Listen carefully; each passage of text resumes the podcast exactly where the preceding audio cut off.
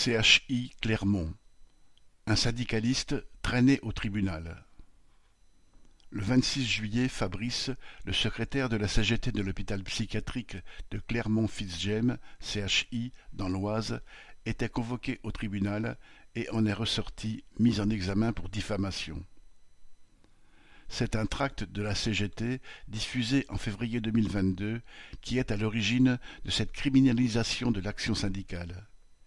Il mettait en miroir le recrutement d'un cadre proche de la direction et le sous-effectif de plus en plus massif qui pourrit le quotidien des travailleurs du CHI. La direction reconnaît elle-même à présent que cent vingt postes sont vacants sur l'hôpital.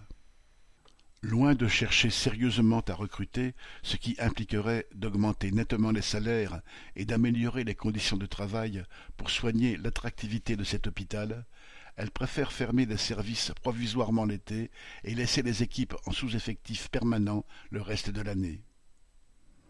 Elle a toutefois créé un nouveau service ces dernières années, celui du remplacement au pied levé, pour ceux qui acceptent d'être appelés sur leur repos pour boucher les trous des plannings. La direction voudrait faire taire ceux qui contestent cette politique à Clermont et plus largement la catastrophe sanitaire en psychiatrie, mais aussi dans l'ensemble du système hospitalier. Elle agit en sous-main, car la plainte en justice a été déposée par deux personnes physiques. Mais cela ne trompe personne. Lorsque des responsables DRH portent plainte contre un tract syndical dénonçant leurs agissements, on ne peut qu'y voir la main de la direction. Cette plainte et les interrogatoires des militants de la CGT qui l'ont suivie sont une façon de menacer tous les travailleurs du CHI.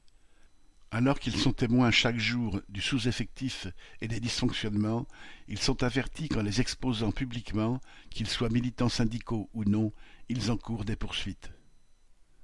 Le jour de sa mise en examen, Fabrice a reçu le soutien, en plein milieu de l'été, d'une cinquantaine de personnes qui se sont rassemblées devant le tribunal de Beauvais à l'appel de la CGT, décidées à ne pas se taire et à amplifier la mobilisation.